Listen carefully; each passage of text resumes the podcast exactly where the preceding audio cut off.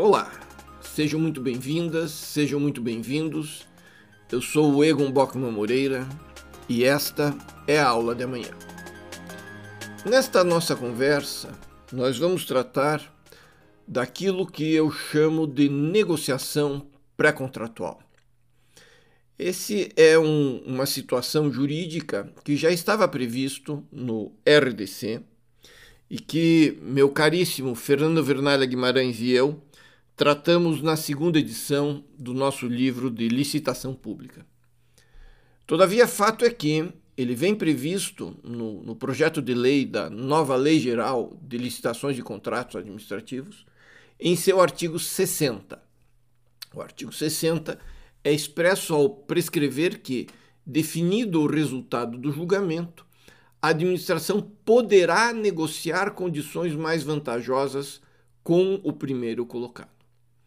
Logo, e para além das previsões da negociação no caso de o primeiro colocado não assinar o contrato, para além das negociações previstas nas situações de serviços contínuos, para além do diálogo competitivo, que é uma nova modalidade de licitação prevista no projeto de lei, existe essa previsão expressa, e é dela que nós vamos nos ater, a qual nós vamos nos ater hoje, no artigo 60, reitero, que prescreve, definido o resultado do julgamento, a administração poderá negociar condições mais vantajosas com o primeiro colocado. Voltemos um pouco e pensemos bem. Existe, é bem verdade, um certo preconceito em relação a negociações administrativas, a negociações em licitações. Porém, se nós refletirmos bem, quando nós falamos de licitação, quando nós falamos de um leilão, quando nós falamos de um pregão, quando nós falamos de ofertas, de propostas, para que é que serve isso? O que é, ao fim e ao cabo, uma licitação? Bem vistas as coisas, as licitações são meras técnicas de negociação. São processos por meio dos quais a administração negocia coletivamente com os interessados e, assim, escolhe a proposta mais vantajosa a respectiva contratação. São negociações normalmente coletivas. E por que coletivas? Porque desenvolvidas simultaneamente com todos os interessados. Afinal, se sabe de antemão que a administração pública está disposta a pagar o menor preço possível. E se sabe também que os interessados estão dispostos a receber o maior pagamento possível. Nem a administração pública pode contratar com custos superiores ou muito inferiores ao do seu orçamento, nem os interessados querem ter lucro igual ou próximo do zero.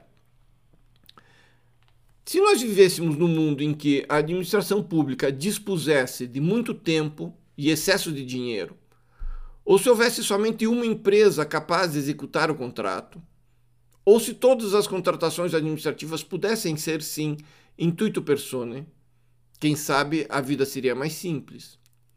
A administração pública escolheria uma pessoa e negociaria individualmente com ela. Mas fato é que essas negociações individuais são em pequena quantidade. Em casos de contratação direta, em casos de inexigibilidade ou em casos de dispensa. No mundo real em que vivemos, são muitos os interessados em contratar, e tanto o dinheiro quanto o tempo da administração pública são recursos escassos. Por isso que, para a celebração do contrato, necessário se faz o pré-estabelecimento de um conjunto de regras de negociação coletiva. A administração não pode procurar no Google quem são as empresas habilitadas a prestar este ou aquele serviço e fazer telefonema com uma, telefonema com outra, conversar com uma, conversar com outra, não. Ela define a sua necessidade, ela define a forma útil de se atender a essa necessidade, ela consubstancia essa necessidade por meio do edital e ela lança o edital ao público, convocando-os todos a negociarem o contrato. E essa negociação é coletiva. Pensem num pregão, pensem num leilão.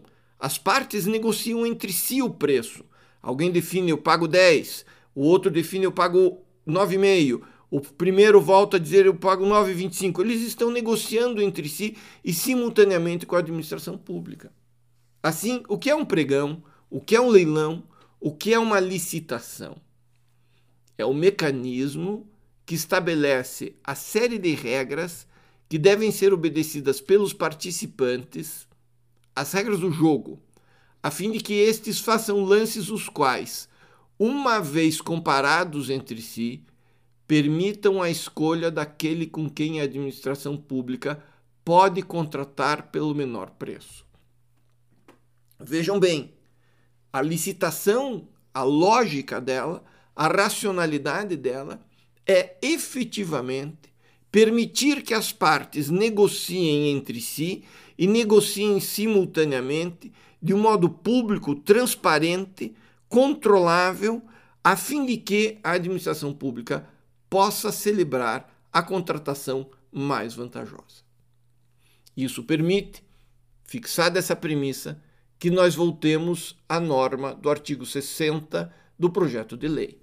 Diz essa norma, diz esse dispositivo: definido o resultado do julgamento, a administração poderá negociar condições mais vantajosas com o primeiro colocado. E o parágrafo 1 estatui que a negociação poderá ser feita com os demais licitantes quando o primeiro colocado, mesmo após a negociação, for desclassificado por sua proposta permanecer acima do teto máximo. E no parágrafo 2, que é uma situação muito importante do projeto de lei, a negociação será conduzida por um agente de contratação ou comissão de contratação, na forma do regulamento, e depois de concluída, terá seu resultado divulgado a todos os licitantes e anexado aos autos do processo licitatório. Logo, a norma do artigo 60, ela precisa ser esmiuçada em ao menos três aspectos. O primeiro é o relativo ao motivo da negociação. Por que ela deve ser instalada?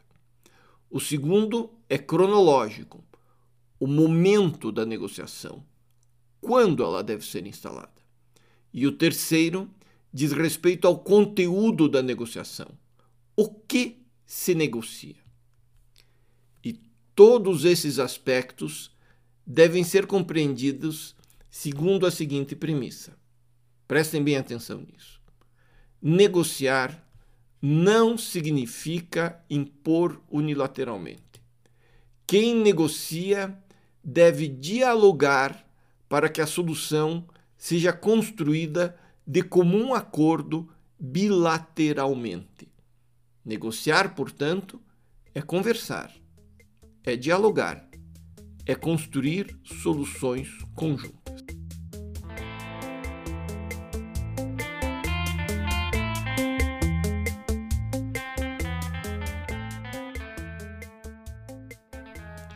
Examinemos, portanto, os três aspectos nos quais o artigo 60 deve ser examinado. Por que a negociação deve ser instalada, pode ser instalada, quando a negociação pode ser instalada e o que se negocia. Em primeiro lugar, vejamos o motivo, a necessidade de ser instalada a negociação. Estamos diante de uma competência discricionária ou vinculada? Veja-se que o projeto de lei fala que a administração pública poderá negociar condições mais vantajosas. E ao consignar que a autoridade pode negociar, significa que não é obrigatória a negociação. Mas isso, vejam bem, não autoriza a instalação de escolhas aleatórias ou irresponsáveis. O que vai designar, vai fixar se a negociação merece ou não ser feita é o caso concreto. E o caso concreto exige que a autoridade pública detecte quais são condições mais vantajosas. E o que são, naquele caso concreto, condições mais vantajosas definidas no capítulo do artigo 60. Por um lado, mais vantajosas para quem? A resposta é, sem dúvida alguma, para a concretização da escolha pública definida no edital, para o projeto de interesse público, a necessidade pública definida no edital, e não para os cofres públicos, e não para diminuir o preço apenas por diminuir o preço. Por outro lado, além de mais vantajosas para quem, onde pode resistir essa vantagem? Caso a negociação seja no preço, aí fica fácil, basta a comparação com o orçamento.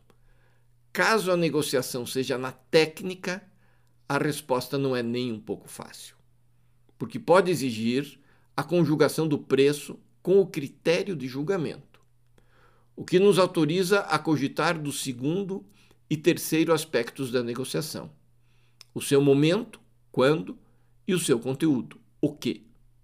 Vejamos o momento de se instalar a negociação. O artigo 60 do projeto de lei fala em definido o resultado do julgamento como premissa.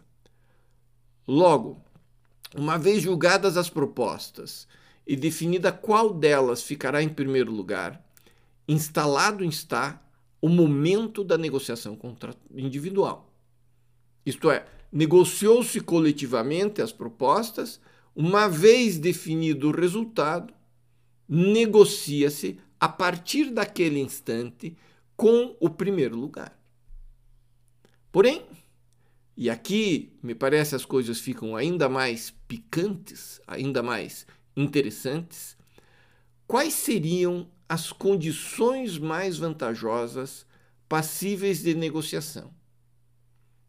Aqui nós teremos que avaliar, nós teremos que investigar quais são os critérios de julgamento definidos na lei e no, edital. E para simplificar, fiquemos aqui na modalidade de concorrência.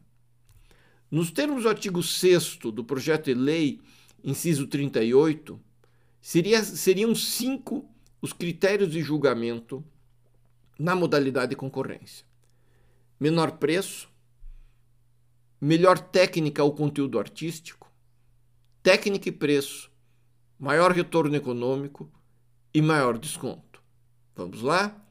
Critério de menor, melhor, menor preço, critério de melhor técnica ou conteúdo artístico, critério de técnica e preço, critério de maior retorno econômico e critério de maior desconto.